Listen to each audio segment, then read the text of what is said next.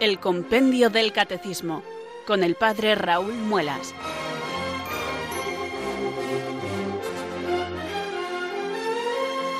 Muy buenas tardes, queridos oyentes de Radio María. Son las cuatro, las tres en Canarias. Aquí comienza una nueva edición del Compendio del Catecismo. Reciban un saludo muy cordial del Padre Raúl Muelas, que un día más les habla desde estos micrófonos de Radio María, la radio de la Virgen, la fuerza de la esperanza. Sed todos bienvenidos.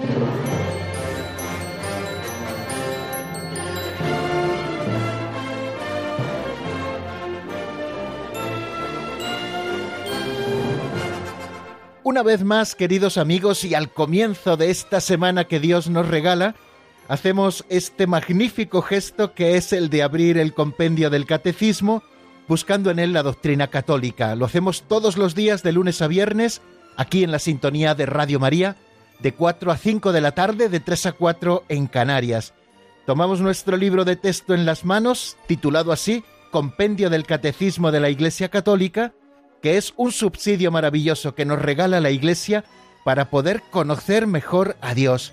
Es un afán creo que existe en el corazón de todos los que buscamos a Dios, querer conocerle cada vez más. Y este es un santo deseo que Dios mismo pone en nuestro corazón. ¿Cómo podemos eh, avanzar en este santo deseo, hacerlo realidad?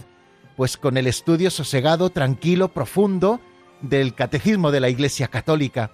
Y como les digo, pues todas las tardes dedicamos un ratito, una horita, de 4 a 5 en la península, de 3 a 4 en Canarias, a este fantástico menester. Y procuramos renovar cada día esa ilusión con la que nos acercamos a la doctrina católica. Sabemos que tenemos que poner de nuestra parte, que la obra es de Dios, por supuesto, claro que sí, no podía ser de otra manera. Es algo que excede absolutamente a nuestras solas fuerzas, conocer a Dios y su misterio, pero que es algo que Dios nos regala, pero que también nos pide una tarea y es la del pequeño esfuerzo, ¿no? De centrar nuestra atención en la doctrina, de irlo haciendo sistemáticamente, de acercarnos a las fuentes, de querer ser guiados por la luz de la verdad, esa luz de la verdad que encontramos en el magisterio de la Iglesia, que presta ese magnífico servicio con la asistencia del Espíritu Santo a todo el cuerpo místico de Cristo. Pues bien amigos, esa es nuestra tarea, esta es nuestra ilusión y esta es la oración que vamos a hacer todos los días. Invocamos al Espíritu Santo, a quien ahora estamos estudiando, por supuesto. Pues invocamos al Espíritu Santo que venga sobre nosotros, que nos ilumine con su luz, que fortalezca nuestra voluntad para que podamos cumplir con nuestra labor, que es la de acercarnos a la doctrina y conocer mejor a Dios. Recemos así. Ven Espíritu Santo, llena los corazones de tus fieles y enciende en ellos el fuego de tu amor. Envía Señor tu Espíritu, que renueve la faz de la tierra. Oh Dios, que llenaste los corazones de tus fieles con la luz del Espíritu Santo, concédenos que guiados por el mismo Espíritu, sintamos con rectitud y gocemos siempre de tu consuelo. Por Jesucristo nuestro Señor. Amén.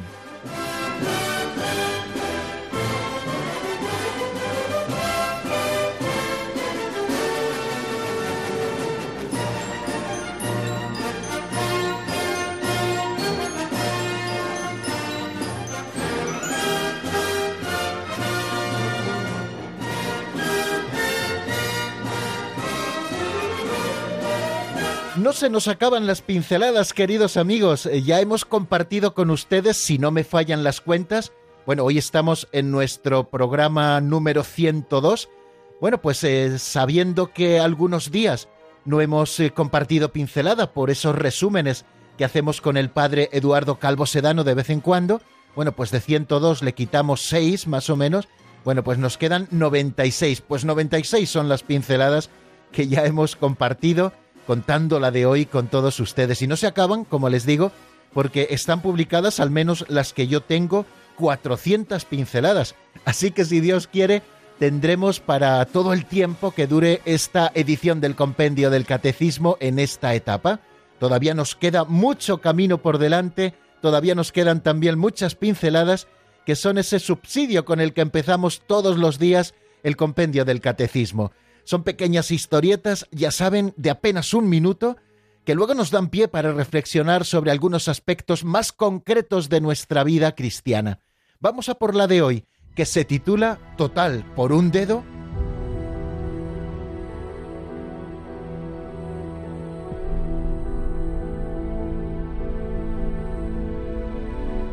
Total, por un dedo. El emperador Akbar fue de caza con su visir Birbal. Akbar se rompió un dedo. Birbal le dijo que no había que preocuparse, total, por un dedo. Esto enfadó a Akbar y tiró a su visir a un pozo. Él siguió. Unos salvajes lo raptaron y lo llevaron a su jefe para sacrificarlo a su dios. El hechicero lo rechazó por tener un defecto, el dedo roto. Akbar volvió al pozo, sacó a Birbal y le pidió perdón. Birbal replicó Si no me hubieras echado al pozo, me hubieran sacrificado a mí. Por tanto, obremos con buena intención y confiemos en Dios. ¿Deseas la vida para tu amigo? Haces bien. ¿Deseas la muerte para tu enemigo?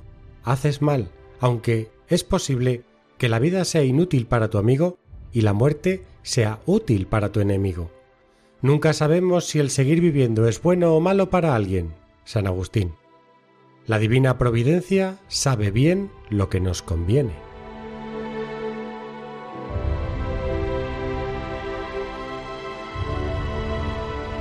Y después, queridos amigos, de escuchar la pincelada total por un dedo bien simpática, claro que sí. Bueno, pues vamos a hacer esta reflexión sencilla que, al hilo de lo que hemos escuchado, estas palabras a mí me sugieren. Es curioso el afán constante que tenemos por controlarlo todo y que las cosas salgan según nuestro corto entender. No me refiero ahora evidentemente al ámbito de nuestras ocupaciones cotidianas vinculadas a nuestro trabajo, en las cuales es necesario programar para que se cumplan ciertos objetivos laborales. Tampoco me refiero a la necesidad de programación de tareas que van vinculadas a nuestras responsabilidades en la vida. Me estoy refiriendo a cosas incluso más importantes que todas estas. Quiero tratar aquí de cómo encajamos los grandes o pequeños asuntos que nos sobrevienen y que van configurando de alguna manera una vida. Se trata de nuestro posicionamiento ante las sorpresas que la providencia nos reserva cada día y que escapan a nuestro control. Dios nos sorprende y lo hace constantemente y en vez de vivir agradecidos porque su amor de Padre se preocupa de nosotros y en su sabiduría nunca se equivoca, vivimos a veces constantemente amargados porque no nos salen las cosas según esperamos. No deja de ser esta una forma refinada de soberbia con grandes dosis de desconfianza en Dios nuestro Padre. Resultan verdaderamente edificantes en este sentido las palabras de Job. El Señor me lo dio, el Señor me lo quitó. Bendito sea el nombre del Señor. Si aceptamos de Dios los bienes, ¿no vamos a aceptar los males? Pretendemos organizar el universo desde la pobre visión propia que cada uno tenemos, que es muy cortita. Y en el gran encaje de bolillos que es la historia humana, nos quejamos porque las cosas no suceden como nosotros las habíamos previsto desde nuestra pequeñez. Ni siquiera tenemos en cuenta las variantes que introduce el querer de los que nos rodean como para pretender juzgar como bueno o malo algo que puntualmente nos pasa. Tenemos que acostumbrarnos, queridos oyentes, a observar el universo desde el querer de Dios y reconocer la mayoría de las veces que los porqués se nos escapan y seguir dando un voto de confianza al Creador, aunque juzguemos que algo que nos sucede no está siendo del todo positivo. Lo hemos visto en el ejemplo de la pincelada. El dedo roto le salvó la vida al emperador y la poca preocupación de su visir también propició que salvara éste la vida, aunque le escociera el castigo de ser metido en un pozo. No deja de ser un mero ejemplo, pero en esas contrariedades Dios actuó salvando la vida de los dos hombres. ¿Qué sabes tú lo que más te conviene? Continúa dando cada día ese voto de confianza a Dios nuestro Padre, que es providente y que nunca se equivoca. Aunque no lo entiendas, aunque te parezca tremendamente negativo lo que te ha sucedido, piensa en las palabras de Jesús. Si vosotros que sois malos sabéis dar cosas buenas a vuestros hijos, cuánto más vuestro Padre del cielo dará cosas buenas a los que se las piden. Pero para ello tenemos que liberarnos de las telarañas que crean nuestros gustos, nuestras circunstancias y también, cómo no, nuestra historia de pecado. Yo tengo mucha confianza en que las cosas que ahora no entendemos, en el cielo, con la luz de Dios, serán plenamente comprendidas. Mientras tanto, también me duelen mis cruces, pero procura decir cada día, Señor, tú sabes más que yo.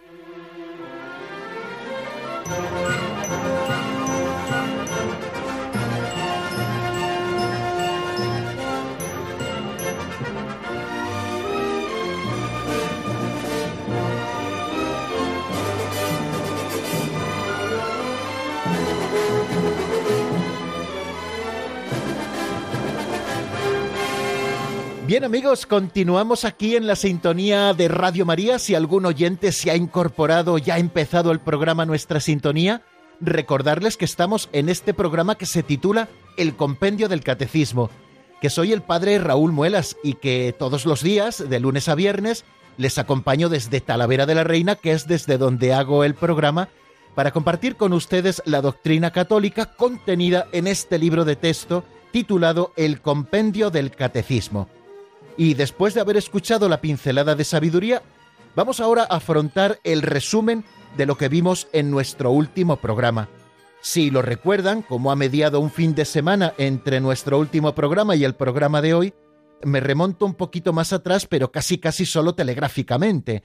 Empezamos a estudiar hace varios programas el capítulo tercero de la sección segunda de la primera parte del catecismo. La primera parte, la les credendi, lo que tenemos que creer, la segunda sección de esa primera parte nos habla de los artículos del credo, esos que nosotros poquito a poco vamos desarrollando. Terminamos el capítulo segundo, que está dedicado a los artículos del credo referidos a Jesucristo, y comenzamos el capítulo tercero que se titula así genéricamente, Creo en el Espíritu Santo. Bueno, pues en ese capítulo tercero estamos y hemos empezado a asomarnos a la explicación que el catecismo da sobre el Espíritu Santo, la tercera persona de la Santísima Trinidad. Hemos visto ya varios números. ¿Qué quiere decir la Iglesia cuando confiesa creo en el Espíritu Santo? Bueno, pues el número 136, que ese es el primero, nos dice que creer en el Espíritu Santo es profesar la fe en la tercera persona de la Santísima Trinidad, que procede del Padre y del Hijo, y que con el Padre y el Hijo recibe una misma adoración y gloria. Y nos habla también de algo muy específico del Espíritu Santo, que ha sido enviado a nuestros corazones a fin de que recibamos la nueva vida de hijos de Dios. El 137 pregunta por qué la misión del Hijo y del Espíritu Santo son inseparables. Bueno, nos estuvimos deteniendo cómo el Padre envía al Hijo y al Espíritu Santo y lo hace conjuntamente. Cuando envía a la segunda persona de la Santísima Trinidad para que se realice el milagro de la Encarnación, es el Espíritu Santo quien lo posibilita, el que con su sombra fecunda las entrañas purísimas de Santa María que previamente había dicho sí a Dios. Y es el Espíritu Santo el que unge la humanidad de Cristo, eh, la unge en su plenitud. Es el Espíritu Santo el que acompaña siempre a Cristo porque está lleno del Espíritu Santo. Y es el Espíritu Santo el que Cristo envía nuevamente desde el cielo cuando después de resucitar de entre los muertos y aparecerse a sus apóstoles durante cuarenta días, nos lo envía para que sea Él quien nos lo enseñe todo. Eso el número 137. Y el número 138, que fue el número en el que avanzamos en nuestro último programa, se pregunta cuáles son los apelativos del Espíritu Santo. Si nosotros queremos conocer quién es la tercera persona de la Santísima Trinidad, tenemos que acudir en primer lugar a su nombre. Así lo hicimos con Cristo. El nombre y los títulos de Cristo nos hablan de la esencia de Cristo, pues algo así pretende hacer también el compendio del catecismo y el catecismo mayor de la Iglesia, por supuesto, al preguntarse cuáles son los apelativos del Espíritu Santo. Y dice este número 138 que Espíritu Santo, este nombre compuesto de dos nombres, Espíritu y Santo, bueno, cuando están juntos, Espíritu Santo, es el nombre propio de la tercera persona de la Santísima Trinidad. Jesús lo llama también Espíritu Paráclito, que significa consolador, abogado, y también lo llama en el Evangelio de San Juan, lo encontramos, Espíritu de verdad. El Nuevo Testamento también utiliza otros nombres, según nos dice el compendio del Catecismo, para referirse al Espíritu Santo. Lo llama Espíritu de Cristo, lo llama Espíritu del Señor, Espíritu de Dios, Espíritu de la Gloria y también Espíritu de la promesa. Bueno, todos estos nombres que están revelados en la Escritura y que sirven para referirse a la tercera persona de la Santísima Trinidad, ya nos están hablando de quién es y cómo es esa tercera persona de la Santísima Trinidad. En primer lugar, con el nombre propio, que es el de Espíritu Santo. Espíritu Santo, tal y como nosotros lo pronunciamos así junto, es el nombre propio de aquel que adoramos y glorificamos, como decíamos en el número anterior, con el Padre y con el Hijo. La Iglesia ha recibido este nombre del Señor, no nos lo hemos inventado nosotros, y lo profesa especialmente en el bautismo de sus nuevos hijos. Jesús, antes de ascender al cielo, al dar esas últimas consignas a sus apóstoles y al encomendarles la misión que tiene la Iglesia por toda la eternidad, y que desde aquel momento, desde que vino el Espíritu Santo en Pentecostés, no se cansa de llevar a cabo, y así será hasta el final de los tiempos, Jesús les dijo, bautizad en el nombre del Padre y del Hijo y del Espíritu Santo. Así nos lo revela Dios, así se llama la tercera persona de la Santísima Trinidad, al que invocamos también con el Padre y con el Hijo, al que invocamos, digo, en el momento del bautismo cuando somos hechos hijos nuevos de Dios, por el Espíritu de adopción, que es el Espíritu Santo que todos hemos recibido. Bueno, pues el término espíritu traduce el término hebreo ruá, que en su primera acepción significa soplo, aire, viento. Bueno, pues eh, todo lo que es el soplo, el aire, el viento en nuestra vida natural, lo es el Espíritu de Dios en nuestra vida espiritual. Jesús utiliza precisamente la imagen sensible del viento para sugerir a Nicodemo la novedad trascendente del que es personalmente el soplo de Dios, el Espíritu Divino. Eh, leímos ese texto que encuentran en Juan 3, versículos del 5 al 8.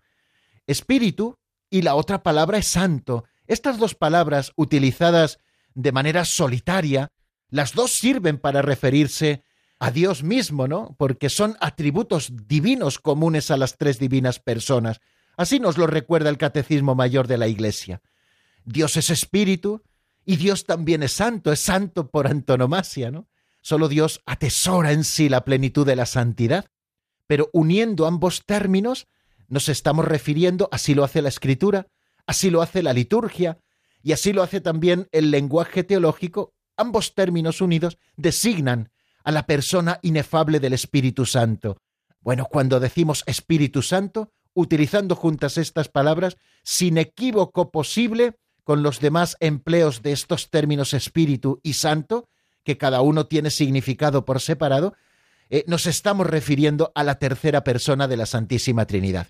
Pero bien, no es solamente este el nombre propio el que recibe el Espíritu Santo, la tercera persona de la Trinidad Santísima, sino que existen también otros nombres. El mismo Jesús le llama cuando anuncia y cuando promete su venida, lo llama el Paráclito. Esta palabra literalmente significa aquel que es llamado junto a uno. Hay una traducción de este término en latín que es advocatus, es decir, el que es llamado junto a uno, advocatus, ¿no?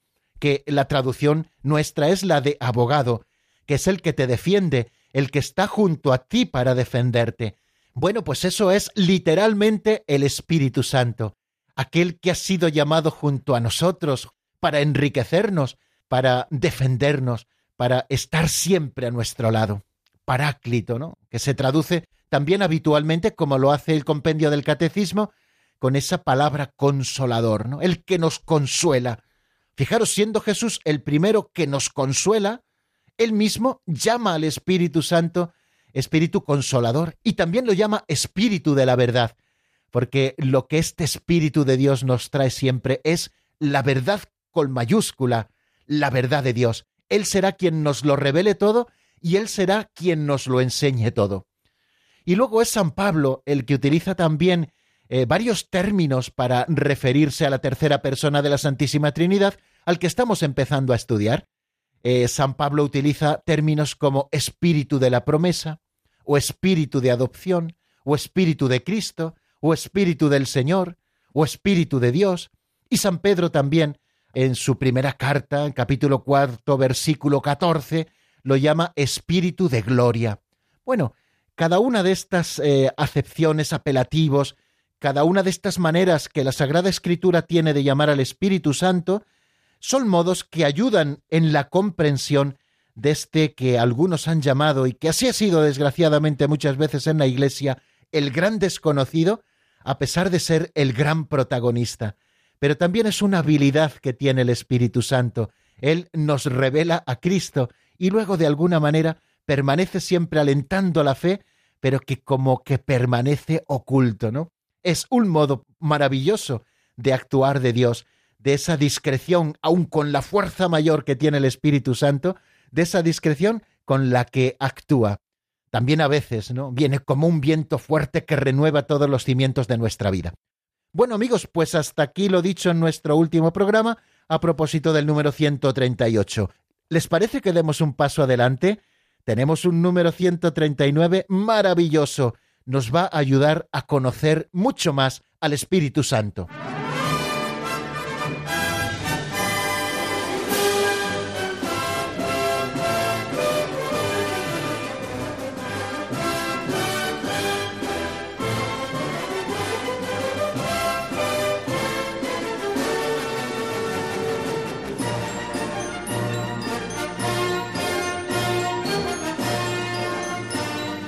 Bueno amigos, pues vamos a dar este paso adelante con un número fantástico, quizá un poquito largo.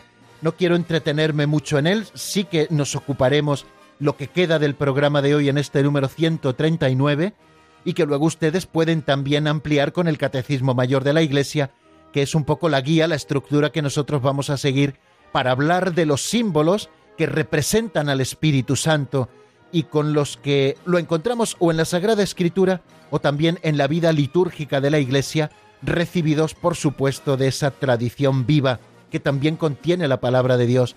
Bueno, pues vamos al número 139. ¿Con qué símbolo se representa al Espíritu Santo? Escuchémoslo primero en la voz de Marta Jara.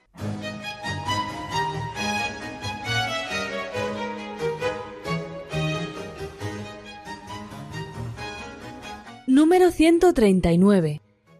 ¿Con qué símbolos se representa al Espíritu Santo?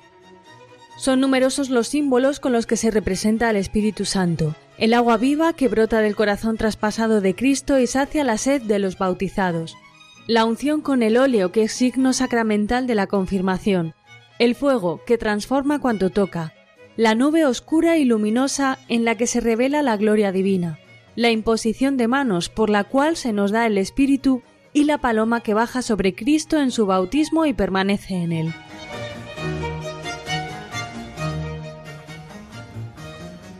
Como bien nos dice su propio nombre, queridos amigos, Espíritu Santo, la tercera persona de la Santísima Trinidad es Espíritu y por lo tanto no es accesible eh, así de una manera pura a nuestros sentidos pero el Espíritu Santo ha ido adoptando diversas formas a lo largo de la historia de la salvación para hacerse patente y actuar en la vida de los hombres. Recuerden el día de Pentecostés, cómo el Espíritu Santo vino sobre los apóstoles en forma de llamaradas, de lenguas de fuego, que vinieron a posarse sobre sus cabezas. El Espíritu Santo no es una llama, pero sí adquiere esa significación de llama, esa forma de llama, para manifestar su presencia actuante y viva. También desciende sobre Jesús en forma de paloma. El Espíritu Santo no es una paloma, sino que adquiere la forma de paloma para significar esa unción que Jesucristo tenía como Mesías desde siempre, ¿no? Y que su humanidad fue ungida con la plenitud del Espíritu Santo en el mismo momento de la encarnación. Bueno, pues se hace presente en forma de paloma o en forma de viento recio. Hay muchos símbolos que nos hablan del Espíritu Santo, para que nosotros podamos conocerle y a través de esos signos, de esa simbología, nosotros podamos conocer qué es lo que el Espíritu Santo nos trae y qué es el Espíritu Santo para nosotros. Siempre, por supuesto, le conoceremos torpemente porque todavía eh, conocemos como en un espejo, pero conocemos verdaderamente, puesto que Dios así se ha revelado y así ha revelado al Espíritu Santo. Hemos escuchado en la voz de Marta que son numerosos los símbolos con los que se representa el Espíritu Santo. Uno es el agua viva, que brota del costado traspasado de Cristo y sacia la sed de los bautizados. Otro signo es la unción con el óleo, que es signo sacramental de la confirmación. Otro signo es el fuego, que transforma cuanto toca, o la nube oscura y luminosa, en la que se revela la gloria divina. Otro signo es la imposición de manos, por la cual se nos da el Espíritu Santo. Otro es la paloma, que baja sobre Cristo en su bautismo y permanece en él, como ya hemos indicado. Bueno, todos estos son, queridos amigos, símbolos que representan al Espíritu Santo. Vamos a ir, si les parece, viendo uno por uno, deteniéndonos un poquito en ellos y apuntándolos un poquito para que puedan darnos luz y podamos conocer mucho mejor a ese que llamamos el gran desconocido, protagonista de nuestra santificación, protagonista indiscutible. Eh, es verdad que la obra de la santificación es una obra conjunta de Dios, por supuesto, pero que atribuimos, según su forma de ser, al Espíritu Santo. Pues vamos a conocer cómo es el Espíritu de Dios a través de estos símbolos que le representan. Decíamos que el primero de ellos es el símbolo del agua. Es muy significativo este signo, el agua, de la acción del Espíritu Santo, principalmente en el bautismo ya que después eh, de invocar al Espíritu Santo, lo hace el sacerdote en esa oración de bendición del agua, esta, el agua, se convierte en un signo sacramental eficaz del nuevo nacimiento. Nos habla el compendio del catecismo de que es el agua viva que brota del corazón traspasado de Cristo. Recuerden aquella imagen del capítulo 19 del Evangelio de San Juan. Uno de los soldados, viendo que ya había muerto, no le quebró las piernas, sino que con la lanza le traspasó el costado, abre el costado de Cristo. Y dice el evangelista, el cuarto evangelista, el discípulo amado, que al punto salió sangre y agua, y el que lo vio da testimonio. Esa sangre y esa agua son símbolo de la Eucaristía, la sangre, y del agua, el Espíritu Santo. El Espíritu Santo que brota del corazón traspasado de Cristo y que sacia con mucho la sed de los bautizados. Se representa al Espíritu Santo, por lo tanto, como ese agua viva. ¿Y qué es lo que hace el agua? Bueno, pues eh, todos lo sabemos porque todos dependemos del agua y es vital para vivir. Pues así es el Espíritu Santo para nuestra vida sobrenatural. Es vital, es fundamental para poder vivir. Sin el Espíritu Santo habitando dentro de nosotros por la vida de la gracia, no podemos vivir cristianamente. De hecho, el pecado mortal supone eso, la muerte del alma. ¿Por qué? Porque le falta la vida, porque echamos a Dios porque echamos al Espíritu Santo que vive en nosotros por la gracia. Y sin el agua no podemos vivir, sin el Espíritu Santo no podemos vivir. El agua refresca, y así refresca la sequedad de nuestro corazón el Espíritu Santo. El agua apaga la sed, esa sed de felicidad que nosotros tenemos, ese ser capaces de Dios y tender siempre a Dios, esa sed solo puede apagarla el Espíritu Santo. El Espíritu Santo también como el agua purifica, purifica el agua, cuando nosotros lo recibimos nos lavamos, ¿no? Quitamos la suciedad. Cuando el Espíritu Santo habita dentro de nosotros, también purifica nuestro corazón. Y es el Espíritu Santo quien actúa también en el sacramento de la penitencia cuando nosotros nos acercamos a recibirlo. Y actúa también como el agua, el agua viva, que purifica nuestros pecados cometidos después del bautismo. Pero es especialmente en el bautismo donde nosotros vemos cómo actúa el Espíritu como ese agua que recibimos, ese agua que recibimos sobre nuestras cabezas y que es signo de una realidad invisible, que es la purificación que el Espíritu Santo opera en nuestras almas.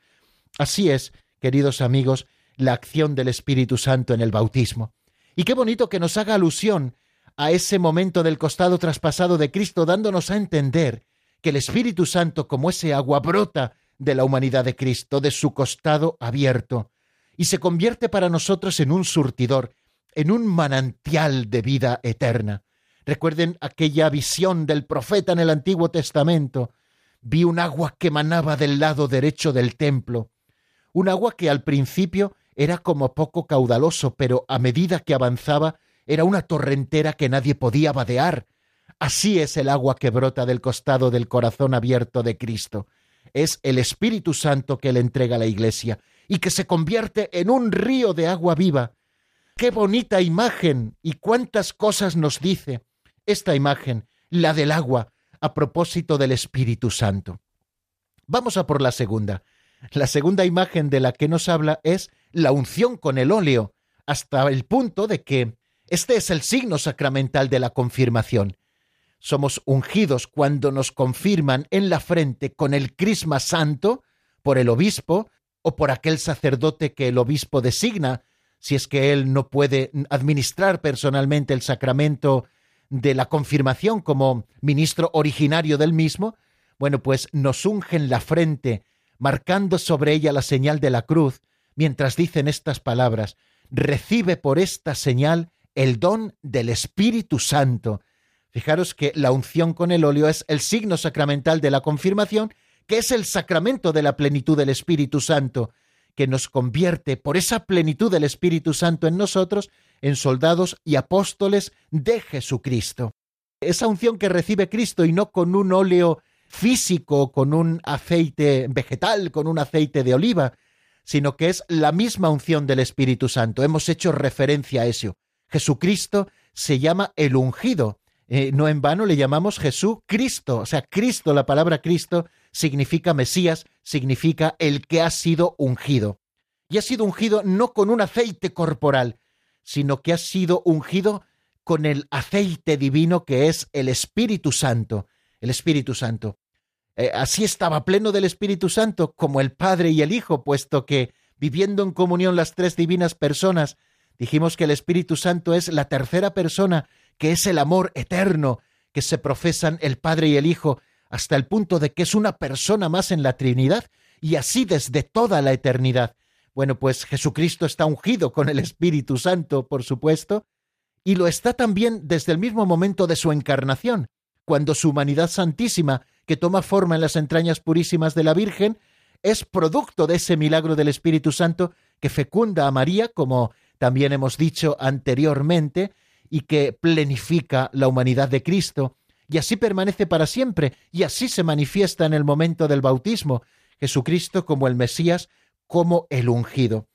Bueno, pues este simbolismo de la unción con el óleo es significativo, por tanto, del Espíritu Santo, hasta el punto de que, como hemos indicado, se convierte en sinónimo suyo. La palabra unción, muchas veces, si ustedes ven Primera de Juan 2.20 o Carta a los Colosenses 1.21, vemos que se utiliza esta palabra como sinónimo del Espíritu Santo.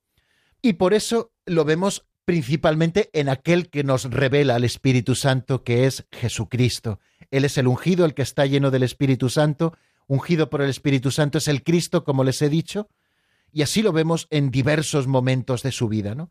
La Virgen María concibe a Cristo del Espíritu Santo, en la vida de Cristo y alrededor de Cristo el Espíritu Santo siempre está presente, impulsa, por ejemplo, a Simeón a ir al templo, a ver a Cristo en el momento de, la presentación a los cuarenta días. El Espíritu Santo eh, es también el que plenifica a Cristo. Cristo está lleno del Espíritu Santo y emana de Cristo el Espíritu en sus curaciones, en sus acciones salvíficas. Es el Espíritu de Dios también el que resucita a Jesucristo de entre los muertos, y, es este Espíritu el que Jesús distribuye profusamente hasta que los santos constituyan, como nos dice el Catecismo Mayor, en su unión con la humanidad del Hijo de Dios, ese hombre perfecto que realiza la plenitud de Cristo. Bien, otro signo del Espíritu Santo de los más significativos. Ya hemos visto dos, el agua y la unción. Nos quedan todavía unos poquitos, pero vamos a descansar. Vamos a escuchar una canción que se titula Ya no soy yo quien vive, es de Cantores de Dios. Este tema está sacado del álbum en verso y en canción y enseguida estamos nuevamente juntos para estudiar más signos que nos manifiestan al Espíritu Santo.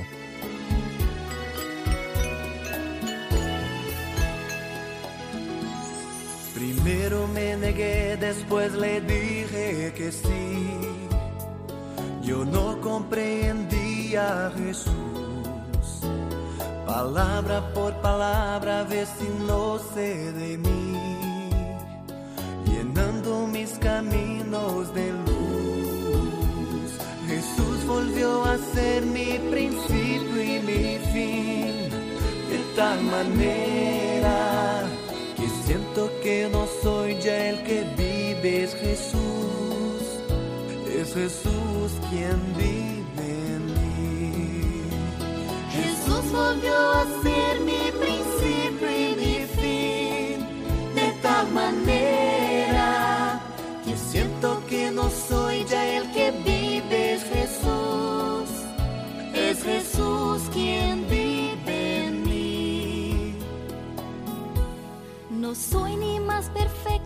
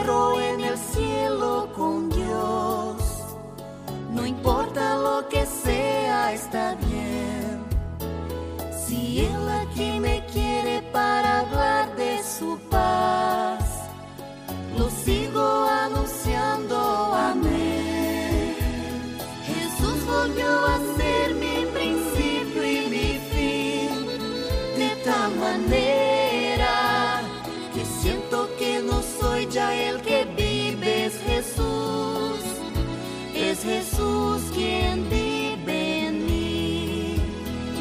Jesús volvió a ser mi principio y mi fin. De tal manera que siento que no soy ya el que vive, es Jesús.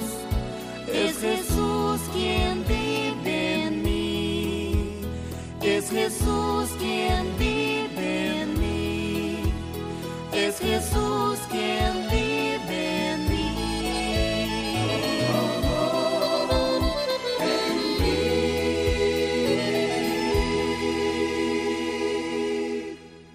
Están escuchando el Compendio del Catecismo con el Padre Raúl Muelas.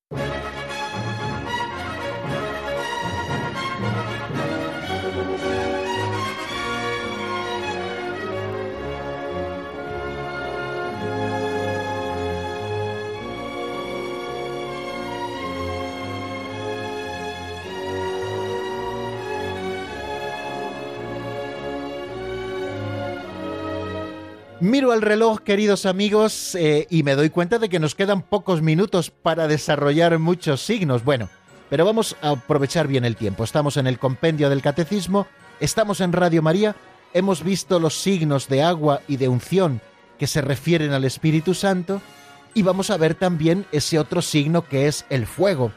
Fijaros que mientras el agua significaba el nacimiento y la fecundidad de la vida dada por el Espíritu Santo, el fuego simboliza la energía transformadora de los actos del Espíritu Santo. El profeta Elías, así nos lo dice la Escritura, que surgió como el fuego y cuya palabra abrasaba como antorcha, y en su oración atrajo el fuego del cielo sobre el sacrificio del monte Carmelo. ¿no? Figura, por lo tanto, del fuego el del Espíritu Santo que transforma todo lo que toca. Juan el Bautista, que precede al Señor con el espíritu y el poder de Elías, anuncia a Jesucristo como aquel que os bautizará en el Espíritu Santo y en el fuego. Espíritu del cual eh, Jesús dirá, he venido a traer fuego a la tierra y ojalá estuviera ya ardiendo, ¿no? Se refiere el Señor al Espíritu Santo, que ha venido a prender de Espíritu Santo toda la tierra, y el Señor desea que eso sea ya una realidad. Se hará realidad en el momento de Pentecostés y en la extensión del Evangelio y con él el del Espíritu Santo por toda la humanidad. Y fijaros en el día de Pentecostés, que ya hacíamos alusión a ello, el Espíritu Santo desciende como lenguas de fuego que se posan sobre los discípulos en esa mañana que los transforma plenamente y que de miedosos pasan a ser los más aventureros y los más valientes predicadores del Evangelio de Jesucristo. La tradición espiritual en la Iglesia conservará siempre este simbolismo del fuego como uno de los más expresivos de la acción del Espíritu Santo. ¿no? extingáis el Espíritu, dice San Pablo en la primera a los tesalonicenses, como diciendo, no extingáis el fuego, ese fuego que es el Espíritu. También hay otro signo, queridos amigos, que es la nube y la luz. Se hace presente el Espíritu Santo muchas veces en la Escritura en esas teofanías que son la nube, que son signo de la presencia de Dios. Ayer lo veíamos en la transfiguración, cómo los cubrió una nube y escucharon la voz del Padre. Es una nueva manifestación de la Trinidad, como ya dijimos en su momento. El Padre se oye en la voz, Cristo está presente transfigurado, y esa nube que los envuelve es el Espíritu Santo, representa al Espíritu Santo. Las teofanías del Antiguo Testamento están muchas veces marcadas, como les digo, por, por esa nube, ¿no? Por ejemplo, Moisés en la montaña del Sinaí, o en la tienda de la reunión, como cuando eh, bajaba la nube, marcaba la presencia de Dios, o durante la marcha por el desierto, iba caminando delante de ellos por la noche en forma de columna de fuego, por el día como una nube que los guiaba. O en el caso de Salomón, cuando dedica el templo, en el primer libro de los Reyes, capítulo 8, lo escuchamos, bueno, pues eh, también vemos cómo baja la nube, signo eh, de esa presencia de la gloria de Dios, que es el Espíritu Santo. Estas figuras de la nube son cumplidas de manera especialísima por Cristo en el Espíritu Santo. Él es quien desciende sobre la Virgen María y la cubre con su sombra, o en la montaña de la transfiguración, como os decía, vino en una nube que los cubrió con su sombra. Bueno, esa nube, que es la que oculta también a Jesús, si recuerdan, lo estudiábamos al asomarnos al misterio de la ascensión, es esa nube queridos amigos, la que envuelve a Jesús y lo oculta a los ojos de aquellos que miraban en ese día de la ascensión, y que lo revelará nuevamente como Hijo del Hombre en su gloria el día de su advenimiento al final de los tiempos, el signo de la nube y de la luz. Hay otro signo también que es el signo del sello, es un símbolo, como ven, muy cercano al de la unción. Es Cristo a quien Dios ha marcado con su sello, Así lo dice San Juan en el capítulo 6, versículo 27. Y el Padre también nos marca a nosotros con su sello. Entonces, con esta imagen del sello, se está indicando ese carácter indeleble de la unción del Espíritu Santo en los sacramentos que se reciben una sola vez porque imprimen carácter, porque somos marcados con un sello invisible, pero a la vez con un sello imborrable. Ese es el carácter sacramental. Eh, en el bautismo, en la confirmación, y en el orden sacerdotal, ese carácter imborrable impreso por estos tres sacramentos, los cuales, como les digo, no pueden ser reiterados.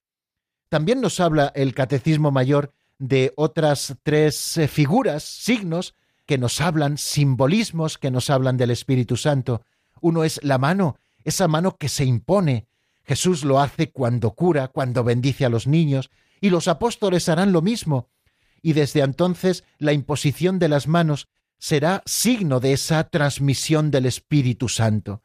Por ejemplo, lo hacen los apóstoles para transmitir su poder a sus sucesores y también a los presbíteros, y así lo sigue haciendo la Iglesia cada vez que impone las manos para transmitir un poder, un don, sobre todo sacramental, ¿no? En la confirmación hay imposición de manos, hay imposición de manos también en el orden sacerdotal. Otra imagen también es la del dedo. Por el dedo de Dios expulso yo a los demonios, dice Jesucristo en el Evangelio, ¿no? Ese dedo de Dios es el Espíritu Santo. O la carta de Cristo entregada a los apóstoles que está escrita no con tinta, sino con el Espíritu de Dios, no en tablas de piedra, sino en las tablas de carne del corazón. En el Beni Creator, por ejemplo, llamamos al Espíritu Santo dedo de la diestra del Padre. Y el otro gran símbolo, al que ya hemos hecho alusión es el de la paloma.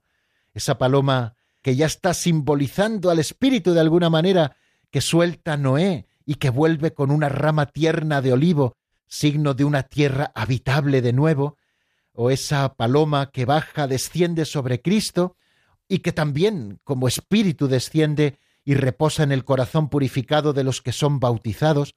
Fijaros cómo muchas veces se guarda, sobre todo en los orientales, se guarda la reserva eucarística, la Sagrada Eucaristía, en un sagrario con forma de paloma, ¿no? Es el columbarium que está suspendido encima del altar y que guarda la Eucaristía, ¿no? También manifestando esa unión preciosa que existe entre el Espíritu Santo y la Eucaristía.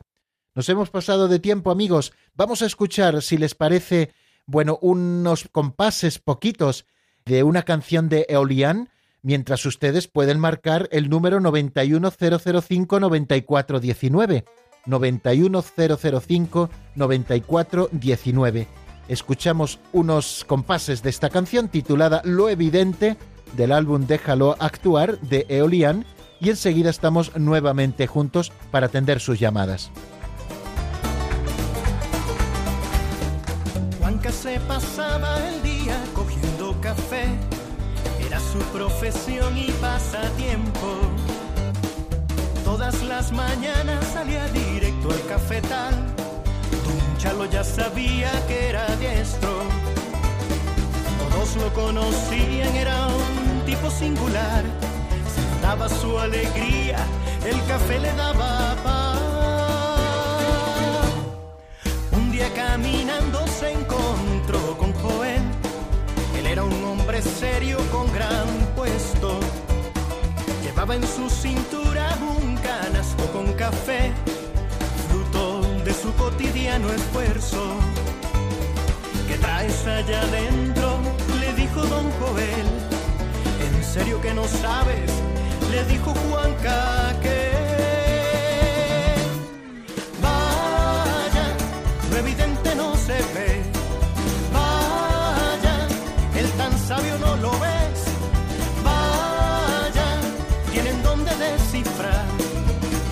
acertijos que los hagan elevar, vaya, ya lo dijo el flaco aquel, vaya, a los sabios lo oculte.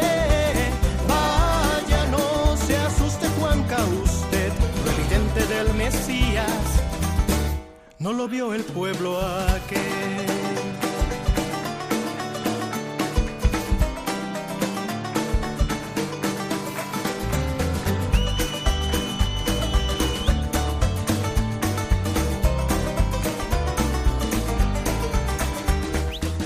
Faltaron pistas ayudando don Joel, tampoco las que Dios hoy nos ha puesto tiene color, tiene sabor, tiene forma de café.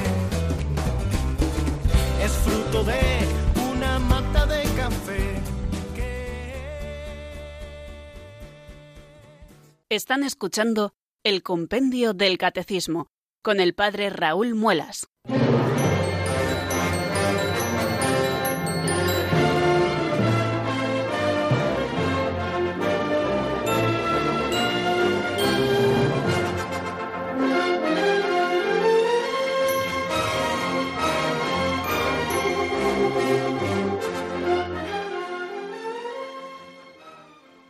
Once minutos nos separan, queridos amigos, de las cinco de la tarde de esta tarde fantástica, primaveral, casi ya preveraniega, del 18 de marzo del año 2019. Un par de días nos quedan para comenzar la primavera. Eh, propiamente la estación comienza ahí. Y uno de estos días, que es mañana, será la solemnidad de San José, esposo de la Virgen María. Así que prácticamente en primavera estamos. Eh, vamos a recibir sus llamadas, queridos amigos, en el 91005-9419 y ya tenemos la primera preparada que corresponde a una talaverana que hace honor a su patrona con su propio nombre, María del Prado. Buenas tardes. Buenas tardes, padre.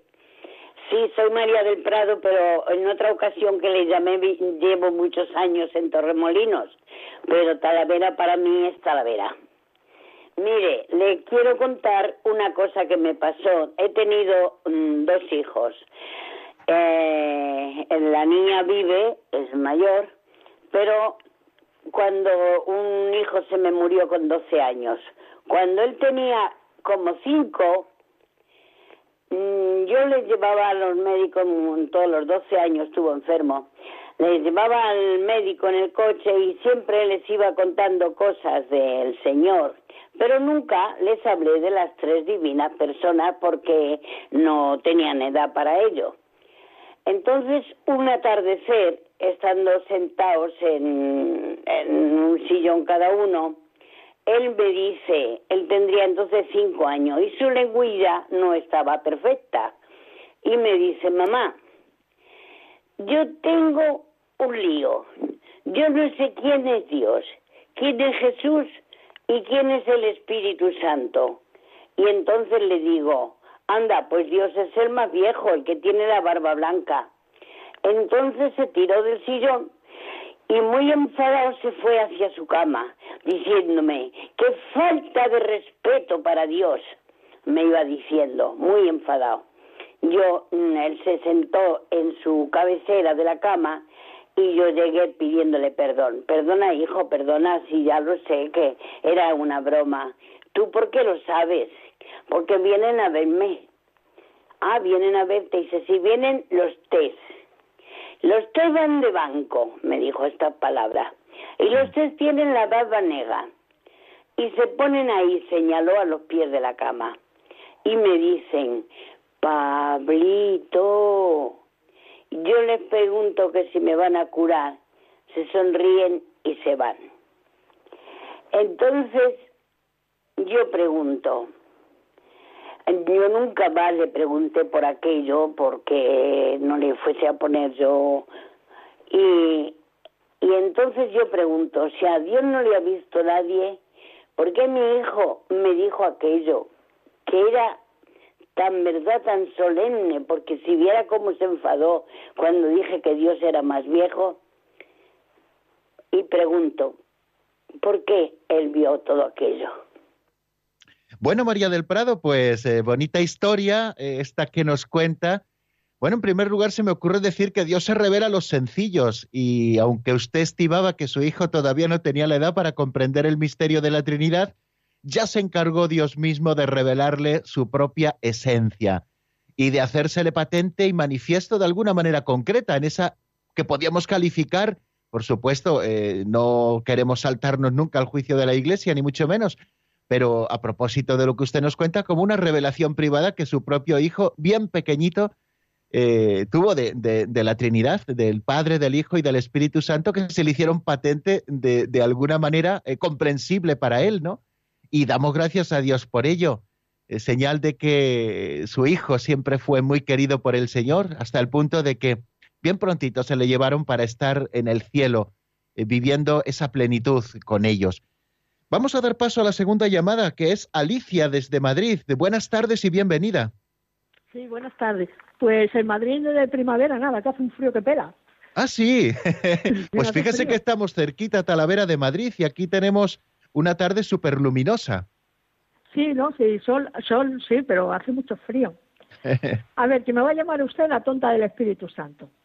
A ver, que ya se lo pregunté en otra ocasión, pero ¿qué tenemos que hacer o qué hace usted o qué tengo que hacer yo para amar más o para contactar más profundamente o tratar más profundamente o hablar o congeniar o, o hallar al Espíritu Santo o encontrarle o comunicarnos con él o evocarle, o, en una palabra, llamar de tú a tú al Espíritu Santo. Muy bien, bueno. Eh, la voy a llamar la tonta del Espíritu Santo, claro que sí. Además, siendo del Espíritu Santo, lo que venga antes, bendito sea, ¿no? Que nos puedan llamar del Espíritu Santo. Así que así, de broma se lo digo. Bueno, pues evidentemente mm, la madurez espiritual consiste en tratar a cada una de las personas divinas como son es verdad que a nosotros nos resulta mucho más fácil tratar a Jesucristo porque, como hemos dicho tantas veces, es la imagen visible de Dios invisible. Y con Cristo siempre está el Padre y siempre está el Espíritu, porque, como decimos, la Trinidad siempre opera junta por esa unidad fantástica de naturaleza y de plenitud que las tres personas divinas tienen. Pero también nos referimos al Padre y a través de Cristo elevamos nuestra plegaria y también al Espíritu Santo. Imaginarle como lo que es, como una persona distinta, la tercera de la Santísima Trinidad, que también merece, aunque Él siempre opere discretamente y con toda eficacia, que también merece nuestras atenciones, nuestras declaraciones de amor, nuestra cercanía, nuestra ternura y, también el Espíritu Santo, por supuesto, merece nuestras atenciones. Por eso yo le animo a que le nombre, a que le pida, a que le hable, a que le diga y a que vea su presencia siempre activa en esos mil símbolos a, través de los cuales Él se hace presente también a nuestros sentidos para suscitar nuestra fe. Bueno, pues esto es lo que me da tiempo a decirle, aunque es un tema que podía darnos para una meditación preciosa, pero nuestro tiempo, ya saben que en la radio siempre lo es, pero en la radio mucho más es inexorable y tenemos que terminar en su momento. Y ese es el momento de terminar nuestro programa de hoy, pero mañana, si Dios quiere, seguiremos a las cuatro en punto. En la península aquí estaremos y a las tres en Canarias y a la hora que sea donde nos escuchen ustedes a través de www.radiomaria.es. La bendición de Dios Todopoderoso, Padre, Hijo y Espíritu Santo, descienda sobre vosotros y permanezca para siempre. Amén. Hasta mañana, si Dios quiere, amigos.